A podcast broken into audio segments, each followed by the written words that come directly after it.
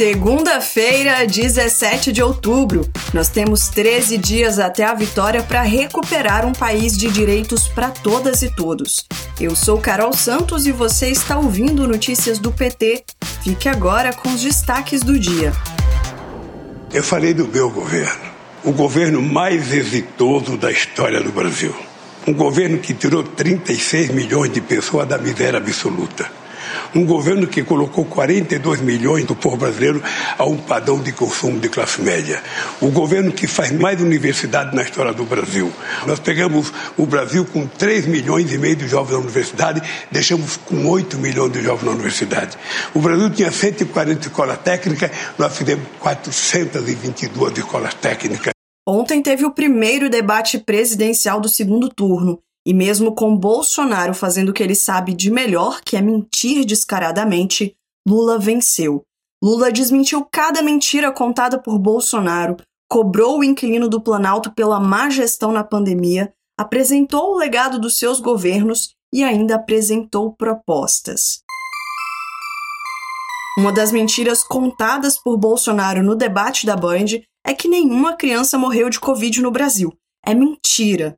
Você é o rei da fake news, é o rei da, da estupidez de mentir para a sociedade brasileira. Diz que não morreu nenhuma criança, morreu duas mil crianças de Covid. Mas disse que não morreu porque o senhor não queria acreditar na Covid. E você mentiu sobre a vacina o tempo inteiro, negligenciou a vacina, e o Brasil hoje carrega a pecha de ser o país que tem mais morte pelo Covid. Mesmo depois de dois anos de pandemia, esse desgoverno não comprou vacina para as nossas crianças e elas continuam morrendo. A cada dois dias, uma criança com menos de 5 anos morre de Covid no Brasil. Que dó, né? O grupo está sem vacina e o governo não tem previsão para imunização. É um absurdo esse descaso com as crianças. Bolsonaro odeia pobre e, para variar, destilou seu preconceito contra os moradores das favelas no debate de ontem.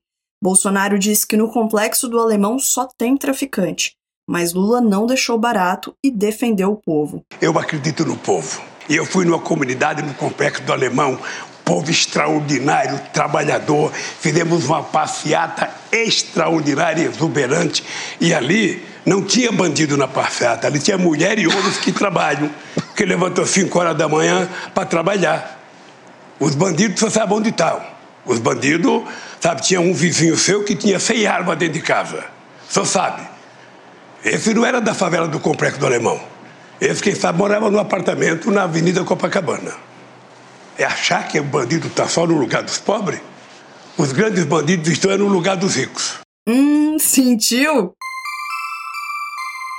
E bora de campanha porque o homem não para. Hoje Lula tem caminhada com Haddad em São Mateus, na zona leste de São Paulo. E no final da tarde, Lula e Alckmin se encontram com padres, freiras e religiosos. Você acompanha tudo ao vivo pela TV PT e pela Rádio PT. Amanhã, terça-feira, Lula se reúne com comunicadores de todo o país às nove da manhã. Inclusive, se você é comunicadora ou comunicador, pode participar. A reunião vai ser online, basta você se inscrever no portal do PT. Com Lula, trabalhadores de aplicativos terão remuneração e jornadas justas. Para Lula, é necessário garantir direitos, para que esses trabalhadores tenham descanso semanal e proteção social em caso de infortúnio, como, por exemplo, um problema no carro, na moto ou na bicicleta, ou até mesmo a necessidade de parar de trabalhar por conta de um problema de saúde. Lula sabe como cuidar do povo, né?